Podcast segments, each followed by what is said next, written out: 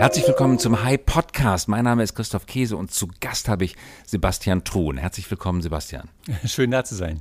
Sebastian Truhn ist eine, das darf man glaube ich sagen, lebende Legende. Schwer aufzuzählen, was er in seinem Leben alles gemacht hat. Es hat begonnen als Professor für künstliche Intelligenz an der Stanford University. Daraus geworden ist das Livestreaming von Vorlesungen. Daraus geworden ist Udacity, eines der führenden Online-Bildungsunternehmen. Er hat dann, werden wir gleich drüber sprechen, den Professorenjob reduziert, hat bei Google X in dem sagenumwobenen Forschungslabor angefangen, ist einer der Väter, kann man sagen, der modernen Welle für autonomes Fahren und jetzt ist er Gründer, CEO eines Unternehmens für Flugtaxen, Kitty Hawk. Unglaublich viel im Leben schon erreicht. Mit welchem Alter? 52, alt. Mit 52, gut. Das ist überhaupt nicht alt für das, was da im Lebenslauf steht. Wie ist es, wie kommt man als Professor in Stanford dazu, Unternehmer zu werden? Also wenn man in, in Silicon Valley lebt, ist es sehr schwer, nicht Unternehmer zu werden. Und selbst meine meisten Kollegen in Stanford haben eine Firma an der Seite oder zwei und machen äh, gut Geld. Sie sind damals aus Deutschland weggegangen. Warum? Ich habe eine Professur angeboten bekommen, als ich 27 war. Ich hatte gerade meinen, meinen Doktor in der Hand. Und Von welcher Uni Doktor gemacht? Äh, Universität Bonn.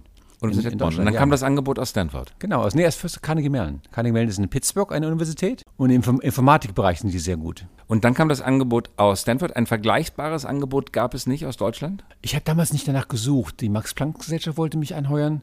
Das wäre sicherlich eine äh, gute Möglichkeit gewesen. Aber kulturell lag mir Amerika mehr. Und das Thema war schon künstliche Intelligenz. Immer schon, immer schon Machine Learning, yes. Man hört von vielen Professoren an deutschen Universitäten, dass es schwierig ist, sich mit dem Thema KI durchzusetzen im Streit oder im Wettstreit um die internen Forschungsmittel, aber auch um die externen Forschungsmittel. Hat sich das mittlerweile gebessert? War einer der Gründe, ins Ausland zu gehen, an eine ausländische oder eine amerikanische Universität, dass man dort leichter Geld bekommt? Die KI hat lange Zeit keinen großen Fortschritt gemacht und hat immer sehr viel versprochen. Es ging immer darum, dass man sozusagen das menschliche Gehirn erfindet. Und am Ende war sie nicht so gut wie die einfachen Kakerlaken, was das Rechentechnische betrifft. Und das hat sich erst in den letzten paar Jahren geändert. Und zwar, was sich geändert hat, ist, dass wir plötzlich Computer haben, die sehr, sehr schnell sind und Datenmengen, die sehr, sehr groß sind.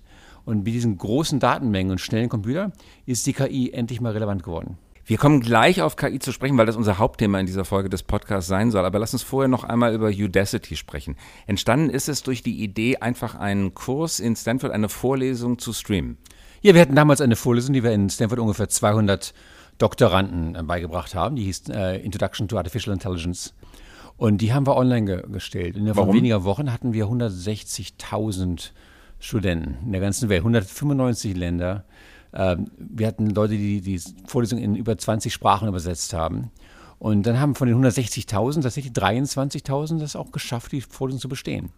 Und in meiner Lage, das mal zu vergleichen mit Stanford selber, wo die, also die Leute extrem gut sind, aber die besten 412 Absolventen kamen nicht aus Stanford, die kamen aus irgendwelchen Ländern. Die sonst gar nicht die Möglichkeit gehabt hätten, in Stanford zu studieren, oft weil es teuer ist, weil die Zugangsvoraussetzungen sehr schwierig sind, weil die Zahl der Studienplätze streng limitiert ist. Ja, es gibt in Stanford ungefähr 7000 oder so Undergraduate Students. Äh, relativ kleine Zahl verglichen mit der Menschheit.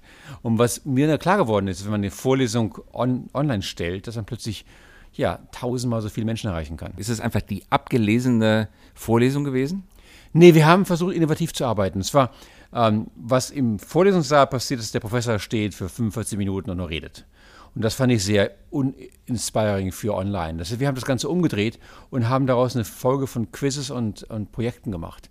Dass der Student sich immer wieder engagieren musste, oder die Studentin, nachdenken musste und Probleme lösen musste. Und das hat sehr viel mehr Spaß gemacht. Also es ist didaktisiert worden, angepasst auf das digitale Medium. Ganz genau. Im digitalen Medium ist ein Video, was eine Minute lang ist, bereits zu lang. Ja, und deswegen muss man es didaktisieren und in eine andere Frage- und Antwortform bringen. Dahinter steckt aber natürlich auch schon die Absicht, da im Internet was ganz Eigenständiges drauf zu machen. Das ist also mehr gewesen als das Abfilmen einer Vorlesung. Ja, auf jeden Fall.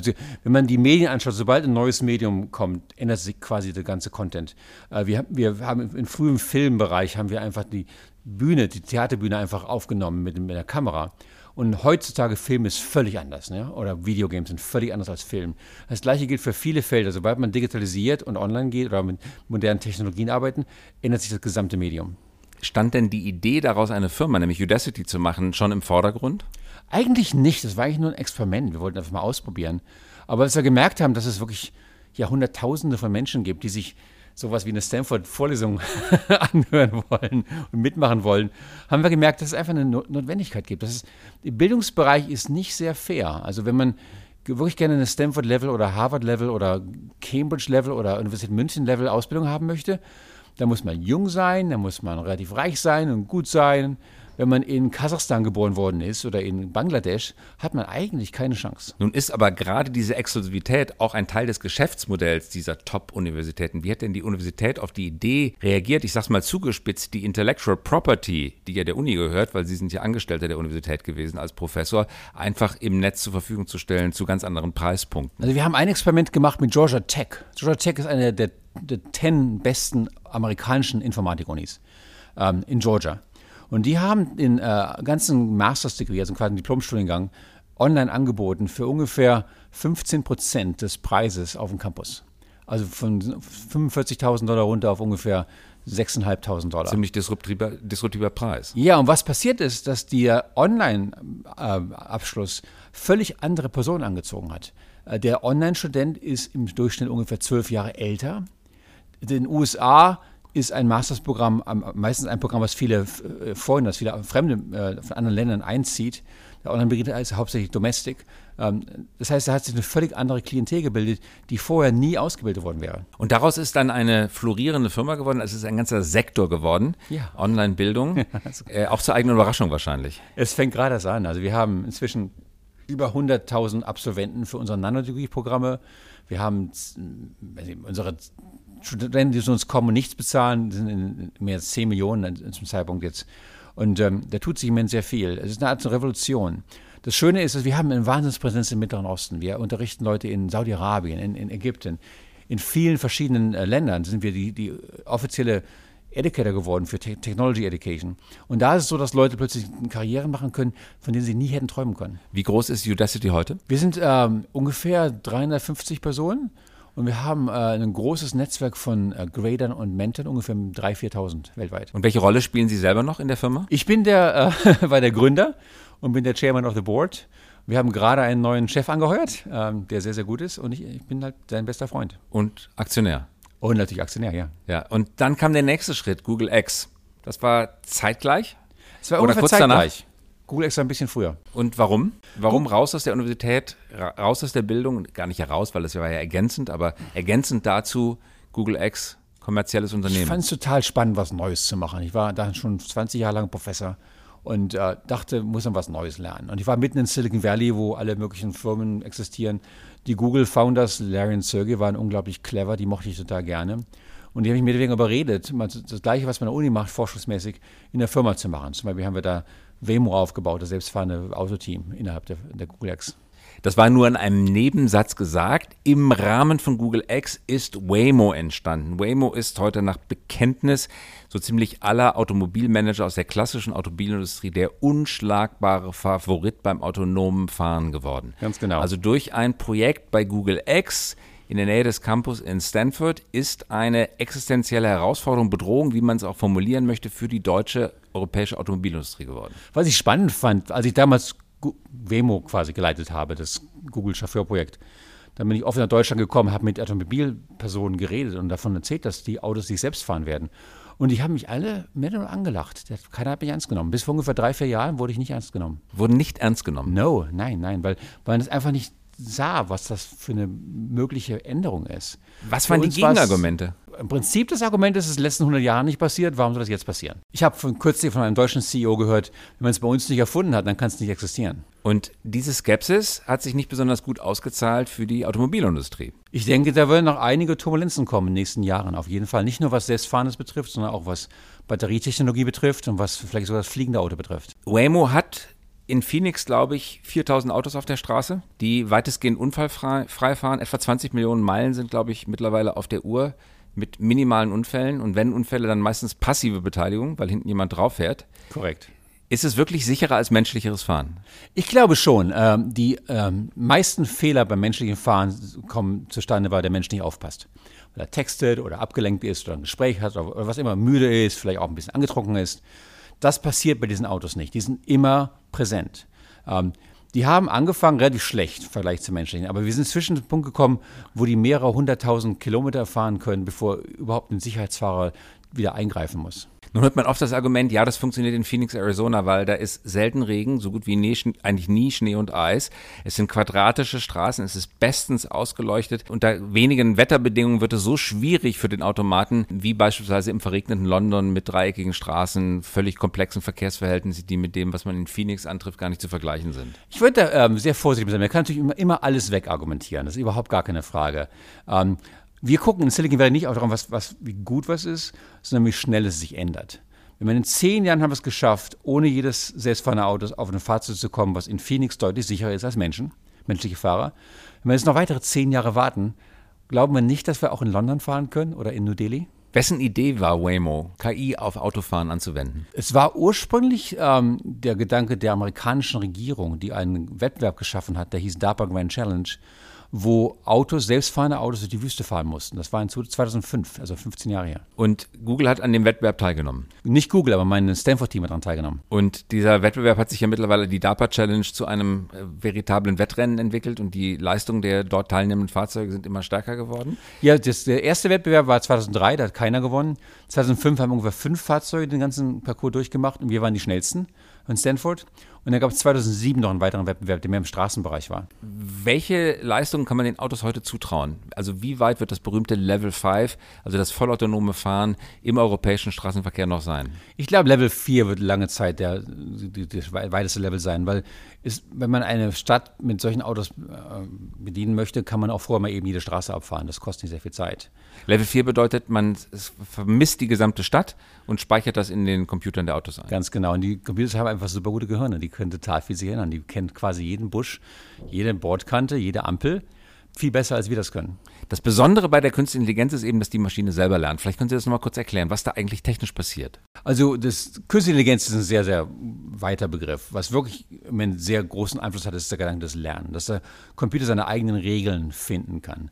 In der Vergangenheit hat man Computern die Regeln vorgeben müssen. Man hat sozusagen wie so ein großes Kochrezept äh, ihm sagen müssen, du machst genau das hier und das hier und das hier. Und diese Rezepte waren nicht nur 50 Schritte lang, die waren 50 Millionen Schritte lang. Wenn da ein Fehler drin war, dann hat der Computer gestreikt, ja, Auto gecrashed. Ähm, jetzt ist es so, dass die äh, Computer lernen können, indem man ihnen Beispiele gibt. Ja. Wir Menschen lernen nicht durch massive Regeln, wir lernen auch von Erfahrung. Wir fallen um, wir stehen auf, wir lernen davon. Und dann formen wir unsere eigenen Regeln, unserem eigenen Gehirn. Computer können das Gleiche mit tun. Wenn der Computer jetzt Beispiele gibt, wie ein Mensch fährt, kann der Computer den Mensch beobachten. Und nach einigen Tagen oder Wochen oder Monaten ist der Computer in der Lage, die Regeln des Fahrens selbst zu erfassen und selbst zu erlernen und dann selbst zu implementieren. Wir wissen jetzt vom Schach, wir wissen aber auch von Go-Simulatoren, dass sie mittlerweile viel, viel schneller lernen können, wenn sie gar keine Regeln beigebracht bekommen, sondern einfach nur die Regeln des Spiels beigebracht bekommen und dann gegen sich selber spielen und daraus ihre eigenen Schlussfolgerungen spielen, äh, ziehen. Wenn ich es richtig in Erinnerung habe, der beste Computer-Go-Spieler ist einer, der es innerhalb eines Tages durch das Spielen gegen sich selber gelernt hat. Wird ja, das auch beim Autofahren so sein? Ja, äh, äh, wenn man eine gute Simulation hat, könnte man das Autofahren genauso im, im, im Rechner hören, sich selbst lernen können. Diese Go-Sache ist super spannend, weil Go ist ein sehr, sehr schwieriges Strategiespiel, was für eine lange Zeit geglaubt hat, dass der Computer das nie schaffen würde. Und ein Team in, in England, Teil von Google, ähm, DeepMind, hat ein System entwickelt, was sich einen Tag nur gegen sich selbst spielt. Vorher noch nie Go gespielt hat, im ganzen Leben nicht.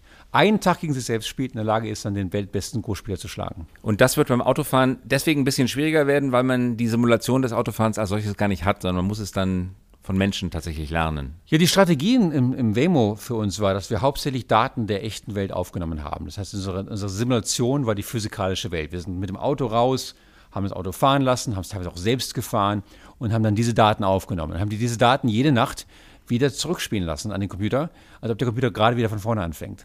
Ähm, in jüngsten Jahren hat äh, Waymo auch sehr starke Simulationen gebaut, äh, Simulationen, die man von Dingen, die man im Straßenverkehr nicht leicht aufnehmen kann, wie zum Beispiel ein kleines Kind, was über die Straße rennt. Das möchte man natürlich im Straßenverkehr nicht haben, das kann man aber sehr leicht simulieren. Und die Simulation ist auch nochmal besser gemacht. Und die Simulation nimmt alle Sensordaten auf, oder vielmehr die, die Sensoren der Autos nehmen alle Daten des Straßenverkehrs auf und daraus werden Bildmuster erkannt, die interpretiert werden vom Auto und dann äh, wird entsprechend gegengelenkt. Ganz genau so funktioniert es, ganz genau so, yes. Ist es technisch eigentlich einfach oder kompliziert? Es ist eigentlich sehr einfach. Wenn man ähm, Computer mit Hand programmiert, ist es sehr viel schwerer, als wenn der Computer lernt. die Programme, die hinterm Lernen stecken, sind ganz, ganz, ganz einfache Programme, die teilweise in den 80er Jahren bereits bekannt waren. Nun hat Google auch einen Entwicklungsstrang, nämlich das Quantencomputing. Ein, vor einigen Wochen ist ein neuer Chip vorgestellt worden, der angeblich innerhalb weniger Stunden in der Lage ist, Aufgaben zu lösen, für die heutige Supercomputer 10.000 Jahre brauchen. Werden solche Quantencomputer, Quantenchips die KI-Entwicklung nochmal weiter beschleunigen? Das weiß ich doch nicht. Ähm, es gibt Personen, die davon ausgehen, dass das passieren wird und andere, die es nicht sind. Ähm, es wird sich zeigen müssen. Zum einen haben wir bisher noch keinen richtig großen Quantencomputer gebaut, der groß genug ist, um wirklich Einfluss zu haben. Und das ist eine technische Schwierigkeit, von der ich ausgehe, dass Google und andere lösen werden.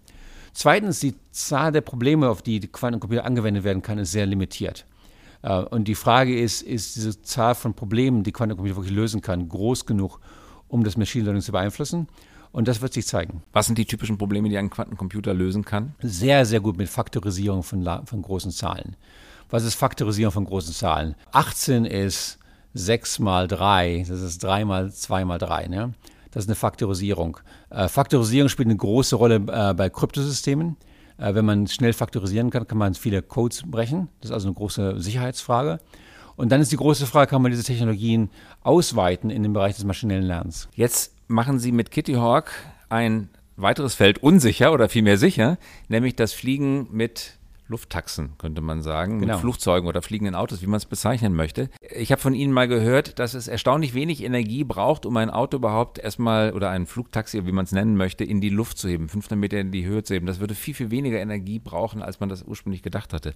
Woran liegt das und wie wenig Energie ist das? Erstmal liegt es an der Physik. Ähm, Kitty Hawk hat ein System gebaut, was rein elektrisch ist, was ungefähr 100 Meilen, also 169 Kilometer weit fliegen kann, plus Reserves und was bis zu 53 km/h schnell ist ähm, und auch super leise ist. Und da stellt sich raus, dass der Großteil der Energie nicht ähm, aufgewendet wird für Lift, Lift also die reine physikalische Anheben des Gerätes in die Luft, sondern für Drag. Drag ist der technische Begriff, dass man die Luft verdrängen muss, wenn man sich vorwärts bewegt. Drag gibt es genauso für einen Wagen auf dem Boden wie ein Gerät, was 500 Meter in der Luft fliegt. Jetzt für den Nicht-Physiker übersetzt, der ich bin, ja. Das bedeutet, das Hochheben, das Überwinden der Gravitation ist verbraucht weniger Energie als der Luftwiderstand bei der Vorwärtsbewegung. Ja, äh, ja, winziger Teil davon. Tatsächlich. Und der Luftwiderstand ist stärker als die Gravitation. Ja, sehr viel stärker. Und wenn man, äh, man kann das ver, ver, Das fühlt sich im, im, normalen Leben aber wirklich anders an. Das, das, das ist ein bisschen der Punkt, wo die Intuition und die Physik einfach andere Wege geht. Wir können das mal zusammensetzen, dann schreiben wir das mal auf, mathematisch, und das wird dabei rauskommen, dass es eigentlich nicht viel Energie bedarf, hoch in die Luft zu gehen. Und man muss sich auch vorstellen, wir gehen vielleicht, weiß nicht, 500 Meter in die Luft und dann fliegen wir 150 Kilometer. Ja? Also allein zeitgemäß wird fast die gesamte Energie im Vorwärtsflug verbraten. Ja, das stimmt, aber Sie gehen ja nicht einmal in die Luft, sondern das Fluggerät muss ja die ganze Zeit in der Luft gehalten werden, weil die Gravitation ja stetig wirkt. Das mag sein, aber stellen Sie sich mal ein normales Flugzeug vor oder stell dir mal ein normales Flugzeug vor und schalt den Motor aus. Das wird nicht einfach wie ein Stein vom Himmel fallen. Es wird langsam, sachte äh, zu, zum Boden gleiten. Also wir lernen, Gravitation ist eine schwache Kraft. Ich höre von Physikern auch immer das Argument, man kann sich sehr leicht versinnbildlichen, wie schwach die Gravitation ist, indem man einfach einen ganz normalen Kühlschrankmagneten nimmt und eine Münze damit hochhebt. Und dieser kleine Kühlschrankmagnet, winzig, ja. groß wie ein 2-Euro-Stick, hebt ein Stück Metall hoch, obwohl dieses Metall von der Gravitation nach unten gezogen wird. Die Gravitation wird ausgeübt größtenteils von der Erde. Das heißt, heißt, der kleine Kühlschrankmagnet, winzig klein, überwindet die Schwerkraft der Erde. Da, da muss man einfach sagen, viele der großen Erfindungen sind nicht intuitiv gewesen. Die, die Glühlampe ist nicht intuitiv gewesen. Der Telegraph ist nicht intuitiv gewesen. Der mag vielleicht heute intuitiv erscheinen, aber die Tatsache, dass wir Telefone haben, mit denen wir von Deutschland nach Amerika sprechen können, mit der Geschwindigkeit des Lichtes, nicht des, des, des, des Schalls, aber des Lichtes, das ist absolut nicht intuitiv. Und das sind die Momente, wo die Menschheit wirklich großen Fortschritt machen kann. Wenn clevere Physiker in der Lage sind, das richtig zu analysieren. Und das Gegenteil von intuitiv ist das Prinzip, das Elon Musk so gut beschreibt mit Princi First Principle Guided. Das heißt, man arbeitet nicht, man denkt nicht analogisch, war in der Vergangenheit so, muss deswegen in der Zukunft so sein, ist manchmal richtig, oft falsch, sondern man lässt sich von Prinzipien leiten. Das gilt auch für Sie. Das ist eins Ihrer Erfindungsprinzipien. Ja, da, da, da hast du völlig recht. Also viele Entscheidungen, die man täglich so trifft, ja, wenn man sich morgens die Socken anzieht da denkt man nicht drüber nach, ist das wie die optimale Entscheidung für mich äh, aufgrund irgendwelcher Kriterien. Sondern man macht das einfach, weil man es immer schon so gemacht hat.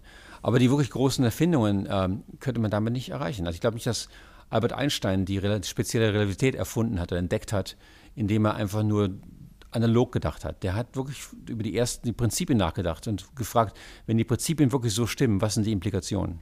Was sind die First Principles hinter dem Flugtaxi? Dass es sehr, sehr leicht ist, sich in die Luft zu erheben. Sobald man in der Luft ist, ist man, kann man auf einer geraden Linie fliegen und damit spart man sich bereits 15 Prozent des Weges. Man kann wesentlich schneller fliegen. Weil die Summe der ganzen Straßenecken sind 15 Prozent des Weges auf der Erde. In den USA sind die Straßenecken 15 Prozent extra. Das haben ah, wir ja. gemessen, als wir Street View gebaut haben. also die Luftlinie ist um 15 Prozent kürzer als die, Ganz genau. der Weg. Ach, interessant. Ja, und das ist auch anders, wenn da ein großer Fluss dazwischen ist oder ein See dazwischen ist. Ja? Wenn man auf den Bahamas ist, dann ist es äh, noch sehr viel schlimmer. Ähm, und dann kann man ähm, auch, was Sicherheit betrifft, ähm, ich habe halt lange Zeit in selbstfahrenden Autos gearbeitet und eine kurze Zusammenfassung der Arbeit ist, man darf halt nichts anderes berühren mit dem Auto. Ne? Man darf keinen Crash haben. Aber fast alles, in das rein crashen würde, ist auf dem Boden. Ne? Denn die Fahrradfahrer und die Fußgänger und Ampeln und Büsche und Straßenecken, äh, was, was immer man mit dem Auto erwischen kann, ist normalerweise auf dem Boden. Das heißt, wenn man über die Hausdächer geht und über die Bäume geht, gibt es eigentlich fast gar nichts mehr, was im Weg ist. Außer den anderen Flugtaxen. Aber die kann man koordinieren die können miteinander reden, weil das sind alles digitale Systeme.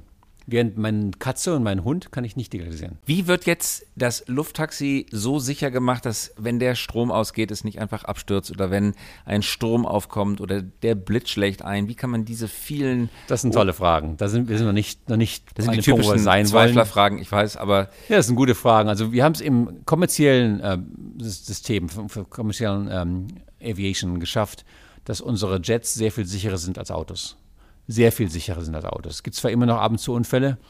Wir hatten gerade einen in, in Iran, äh, sehr tragisch.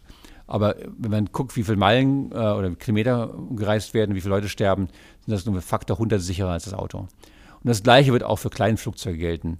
Das ist eine Menge Arbeit. Äh, in Kitty Hawk haben wir einen Fallschirm entwickelt, der explosiv ist, der also mit einer, quasi mit einer Rakete rausgeschossen wird und der ein Kitty Hawk Flugzeug innerhalb von 30, 40 Meter Freifall äh, auffangen kann und damit Leben retten kann.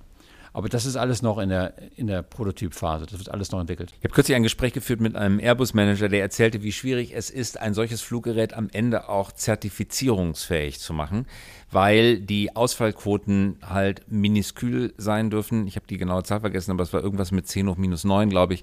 Muss die Wahrscheinlichkeit des Gesamtsystemausfalls sein, also unglaublich klein. Nur dann ist es zertifizierungsfähig als Luftfahrtgerät für alle Technikexperten, die zuhören. Wahrscheinlich war die Zahl jetzt falsch, aber das Prinzip ist, glaube ich, richtig ein Fluggerät zu bauen und es zertifizieren zu lassen, sind zwei sehr unterschiedliche Dinge. Wie wird Kitty Hawk das lösen? Wir arbeiten sehr, sehr eng mit, den, mit der FAA zusammen. Die FAA ist die amerikanische Version von ERSTA, die äh, Zertifizierungsfirma, äh, Agentur. Wir haben gerade den ehemaligen Chef von der FAA angeheuert, der uns dabei berät. Und es ist in der Tat so, dass man ähm, nachweisen muss, dass das Fluggerät sicher ist. Und dafür gibt es spezielle Normen. Und wir sind dabei, das zu tun. Das wird ein paar Jahre dauern. Und wenn das geschafft ist, dann haben wir hoffentlich ein sichereres System. Nun gibt es zwei deutsche Flugtaxi-Unternehmen, die auch, äh, Volocopter ist eins von ihnen. Wie aus Ihrer Sicht, wie sind die technisch aufgestellt? Wie, also, wie weit sind die? Lilium und Volocopter sind die beiden bekannten deutschen Unternehmen, die ich kenne. Es gibt weltweit ungefähr 30 oder 40 verschiedene Unternehmen. Und es ist so ein bisschen wie in den frühen Zeiten des Autos, weil wenn man sich so die Jahrhundertwende vom letzten Jahrhundert vorstellen, wo weiß nicht, Leute diverse Autos erfunden haben, wo es dann in den USA mehr als 1000 verschiedene Autofirmen gab. Ähm, und es ist sehr gut für ein Feld, das Diversität gibt, weil dann jede Firma eine verschiedene Form des Fliegens ausprobieren kann. Was ist der entscheidende Unterschied zwischen Volocopter beispielsweise, Lilium und Kitty Hawk vom Konzept her? Ähm, das ist schwer zu sagen. Wir haben ähm, auf unserer Seite sehr darauf fokussiert, dass das Ganze sehr leise wird. Äh, wir haben es geschafft, dass wenn das äh, System über einen rüberfliegt, 500 Meter Entfernung, dass das leiser ist als ja, quasi ein ganz stiller Raum. Äh, wir denken, dass der, der, der Sound, das Geräusch, die Geräuschbelästigung eine große Frage ist von solchen Systemen. Wir wissen das ein bisschen von, von normalen Helikoptern, die nicht sehr beliebt sind, weil die sehr, sehr laut sind. Leute mögen die einfach nicht. Ähm, ich denke, wenn man es schafft, das System sicher zu machen, kostengünstig und super leise zu machen, wird es eine größere Akzeptanz Wie geht bekommen. das? Weil das durch die Luftwirbeln und das Wirbeln von Luft insgesamt durch Propeller an sich erzeugt ja Lautstärke. Ganz genau, und das hängt sehr davon ab, wie schnell der Propeller sich dreht, wie groß er ist, wie stark man die ganze Flugzeug optimiert, wie man es betreibt. Äh, wir haben einen großen Vorteil, wir sind rein elektrisch.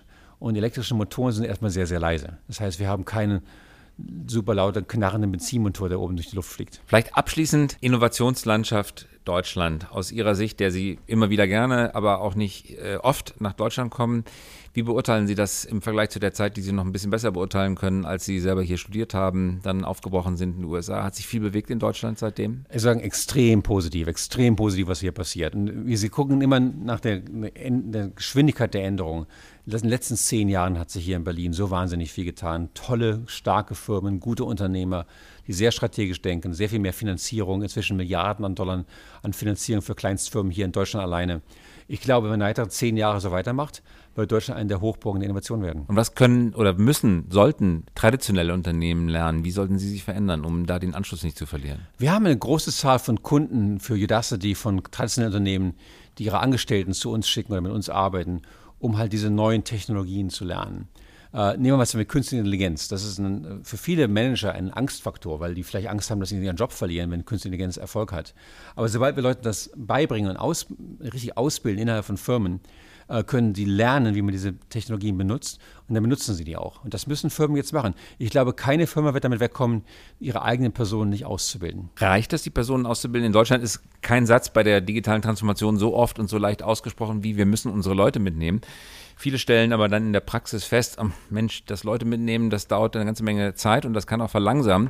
Ich habe kürzlich von einer Politikerin den klugen Satz gehört, wir müssen die Leute mitnehmen, ohne stehen zu bleiben. Das heißt, mitnehmen heißt nicht, dass man wartet, bis der Letzte sich mal bequemt hat, den ersten Schritt zu tun, sondern mitnehmen bedeutet, man muss Geschwindigkeit aufrechterhalten. Also wir arbeiten hier mit, mit vielen Firmen, von Airbus, BMW, äh, BMW und, und vielen anderen, wo wir tatsächlich zum Teil Tausende von Personen ausbilden.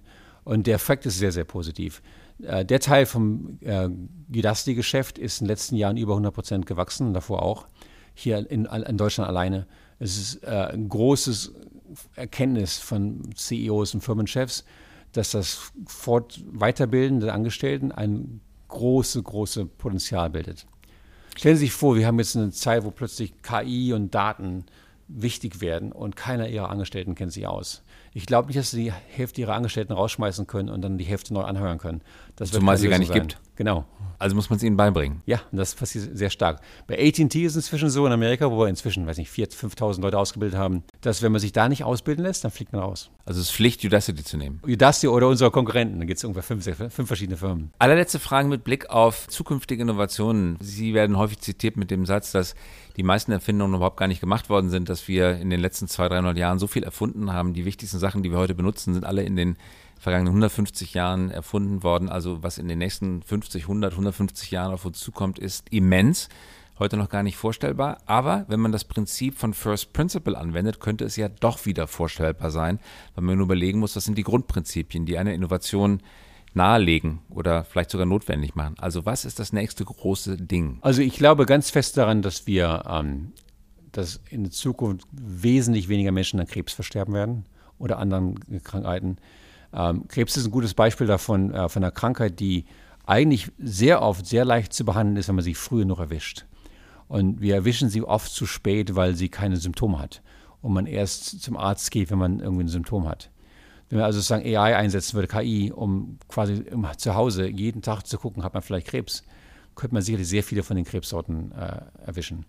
Ähm, ich glaube, dass wir ja, fliegende Autos haben werden. Meine Kinder werden sich durch die Luft fliegend bewegen und nicht auf dem Boden. Da bin ich ganz fest von überzeugt. Und da gibt es viele, viele andere tolle Ideen. Es gibt eine Firma in Amerika, die versucht, das menschliche Leben auf 200 Jahre zu verlängern. Calico.